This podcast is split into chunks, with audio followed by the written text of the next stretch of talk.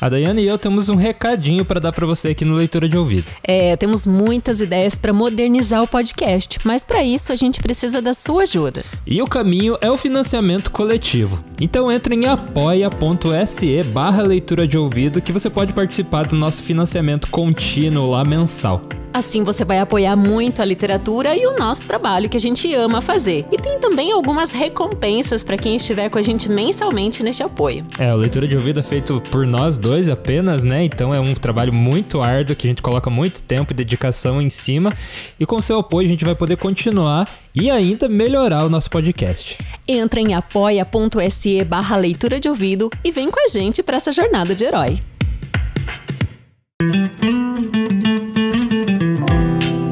Bem-vindo à Leitura de Ouvido, o podcast que transforma linhas em ondas sonoras. As almas sensíveis dos artistas, pintores, escultores e escritores foram as que Howard Phillips Lovecraft mais preferiu para vislumbrar a existência em sonhos ou em excessos de delírio. Dessa mistura de horror e ficção científica, conheça-se contos de Lovecraft, A Árvore. Boa leitura! A Árvore, por Howard Phillips Lovecraft. Tradução de K. Ak Kim, Victor Chagas.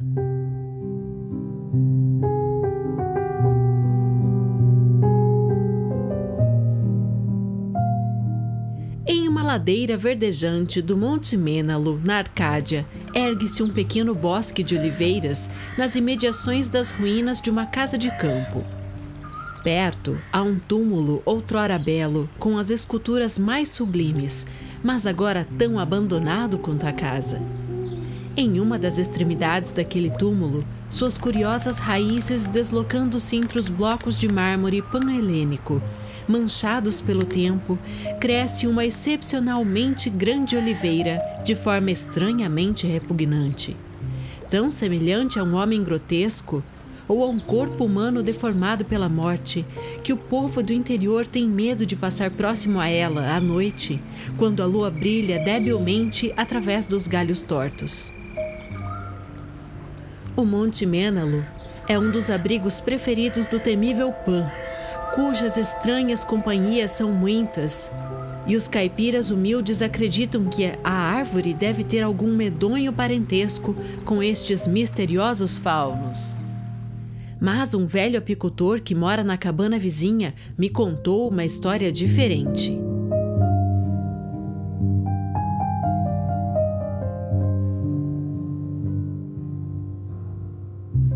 Muitos anos atrás, quando a casa da encosta era nova e resplandecente, lá dentro moravam os dois escultores, Carlos e Musídios.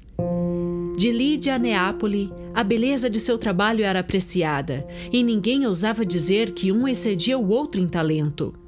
O Hermes de Calos se erguia em um relicário de mármore em Corinto, e a Palas de Musídes sobrepujou um pilar em Atenas próximo ao Pártenon. Todos os homens rendiam homenagens a Calos e Musídes, e se maravilhavam por nenhuma sombra de inveja artística ter esfriado o calor de sua amizade fraternal. Mas, embora Calos e Musídes vivessem em indissolúvel harmonia, suas naturezas não eram semelhantes.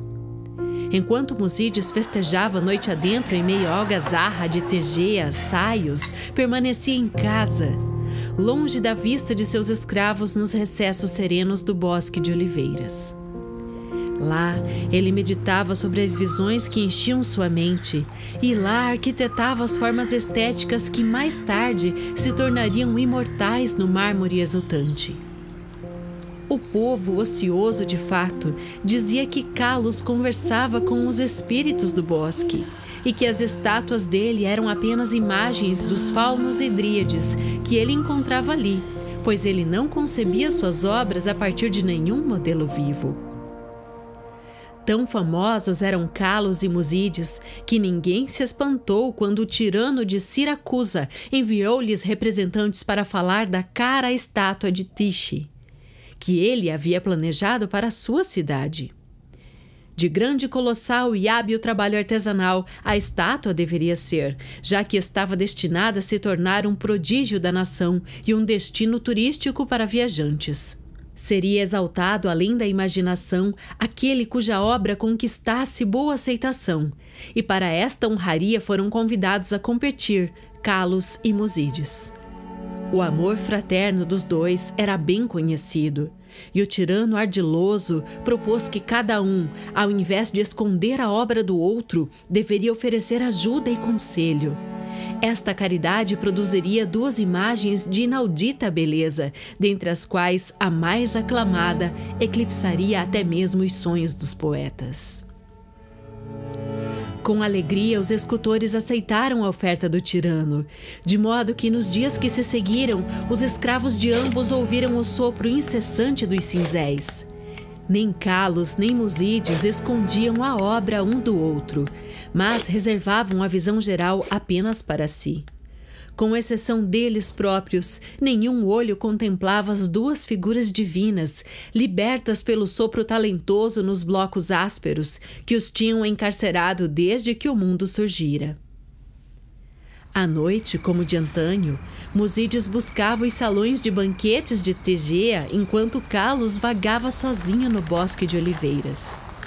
Mas conforme o tempo passava, os homens observavam uma carência de alegria na outrora faiscante Musídes. Era estranho. Eles se admiravam de como a depressão podia arrebatar uma pessoa assim com tanta chance de ganhar a maior recompensa oferecida pelo mundo da arte. Muitos meses se passaram e ainda na face azeda de Musídes não havia vestígio de que a situação pudesse melhorar.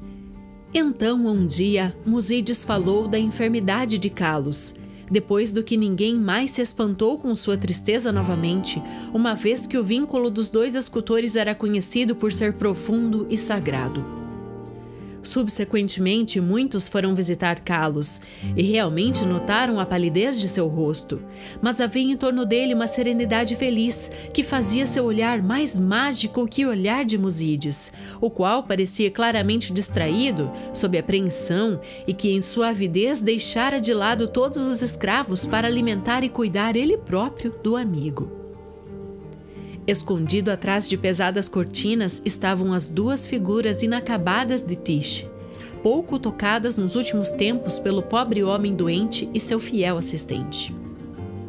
Como Carlos ficasse inexplicavelmente mais e mais fraco, a despeito do que lhe ministravam os médicos aturdidos e seu assíduo amigo, ele desejou ser, de vez em quando, levado ao bosque que ele tanto amava. Lá ele pedia para que fosse deixado só, como se desejasse falar com coisas invisíveis. Musídeos sempre atendia aos pedidos dele. Conquanto seus olhos se enchessem de lágrimas, a hipótese de que Carlos pudesse querer mais aos faunos e às dríades que a ele.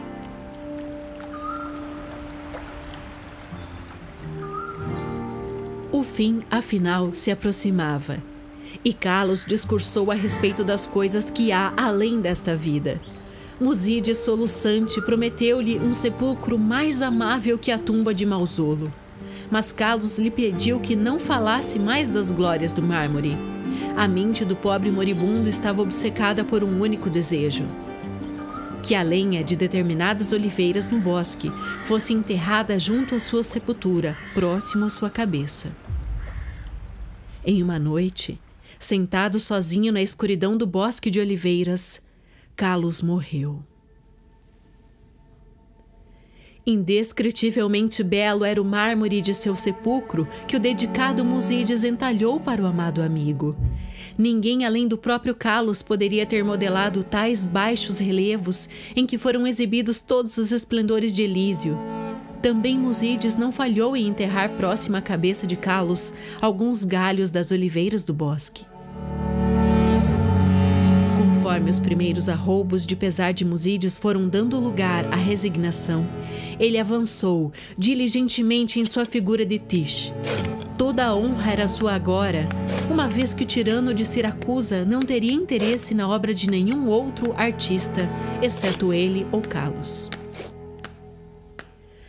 Sua tarefa se revelou um alívio para suas dores, e ele trabalhou duro, continuamente, cada dia mais, esquivando-se das algazarras que antes apreciava. Enquanto isso, passava as noites ao lado do túmulo do amigo, onde uma jovem oliveira brotava perto da cabeça do adormecido. Tão veloz era o brotar desta árvore e tão estranha era sua forma que todos os que a viam exclamavam surpresos e Musíades parecia, ao mesmo tempo, fascinado e avesso.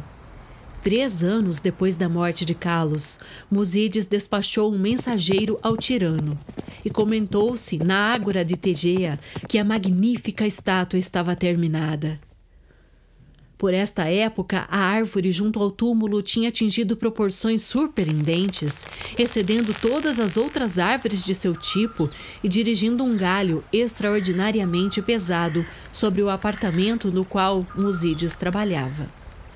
Tantos eram os visitantes que vinham para ver a prodigiosa árvore, quanto os que vinham admirar a arte do escultor, de forma que Musídios raramente ficava só mas ele não ligava para a multidão de hóspedes. Na verdade, ele parecia ter receio de ficar só agora que o trabalho absorvedor estava concluído. O vento árido da montanha, suspirando através do bosque de oliveiras e da árvore túmulo, tinha um modo sinistro de formar sons vagamente articulados. O céu estava escuro na noite em que os emissários do tirano chegaram a Tegia. Definitivamente sabia-se que eles haviam vindo para carregar a grande imagem de Tish e trazer honra eterna a Musídios. Então a recepção que eles tiveram de Próxeno foi de grande entusiasmo. À medida que a noite convertia-se gradativamente em uma violenta ventania que cairia sobre o espinhaço de Mênalo, os homens da distante Siracusa se rejubilaram por poderem descansar sãos e salvos na cidade. Eles falaram de seu ilustre tirano e do esplendor de sua capital e exultaram de glórias a estátua em que Musídides havia trabalhado para ele. E então os homens de Tegea discorreram acerca da bondade de Musídides e de seu pesado fardo da morte do amigo e de como nem mesmo as láureas da arte que estavam por vir poderiam consolá-lo na ausência de Calos, a quem os lauréis deveriam caber mais propriamente. Da árvore que cresceu junto ao túmulo, próxima à cabeça de Calos, eles também falaram. O vento guinchou mais horrivelmente, e tanto siracusanos quanto arcadianos rezaram para Elmo. No raiar do dia, o Proxenoi conduziu os mensageiros do tirano ladeira acima até a residência do escultor. Mas o vento noturno fizera algumas coisas estranhas. Os gritos dos escravos sobressaíam em uma cena de desolação e não se erguiam mais em meio ao bosque das oliveiras, as colunatas daquele vasto corredor em que Musíades sonhara e trabalhara. Solitários e abalados restavam humildes pátios e as mais fracas paredes, por sobre o suntuoso magnífico periestilo desabara o pesado e vacilante galho da estranha nova árvore, reduzindo o majestoso poema em mármore de perfeição ímpar a um punhado de horrendas ruínas. Estrangeiros e tegeanos ficaram espantados, olhando dos destroços para a grande e sinistra árvore cujo aspecto era tão misteriosamente humano e cujas raízes se estenderam tão estranhamente ao esculpido sepulcro de Calos. E o medo e a consternação aumentaram quando eles procuraram o apartamento desmoronado, pois do gentil Musídes e da sua maravilhosamente modelada imagem de Tish, nenhuma pista pôde ser descoberta. Em meio a tão estupenda ruína, só o caos é capaz de habitar, e os representantes de ambas as cidades abandonaram o local desapontados. Siracusanos porque não tinham nenhuma estátua para levar para casa. Tegianos porque não tinham nenhum artista a coroar. No entanto, os siracusanos obtiveram mais tarde uma esplêndida estátua de Atenas. E os tegeanos se consolaram, erguendo na ágora um templo de mármore, em comemoração aos dons, às virtudes e à devoção fraterna de Musídes. mas o bosque de oliveiras ainda está lá como também a árvore, que cresce sob o túmulo de Calos, e o velho apicultor me contou que de quando em quando uns galhos sussurram um para o outro com o vento noturno, dizendo repetidas vezes uma após a outra: Oida, oida, eu sei, eu sei.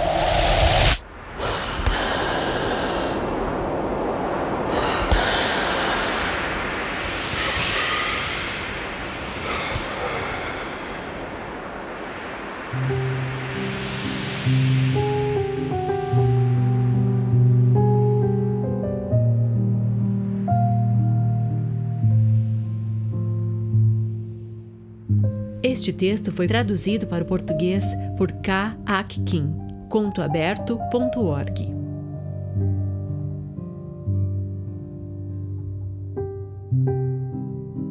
Chegamos ao fim deste leitura de ouvido. Se você gostou, deixe sua avaliação na Apple Podcasts ou siga-nos no Spotify para não perder os próximos episódios. Siga também o arroba leitura de ouvido no Instagram e Facebook.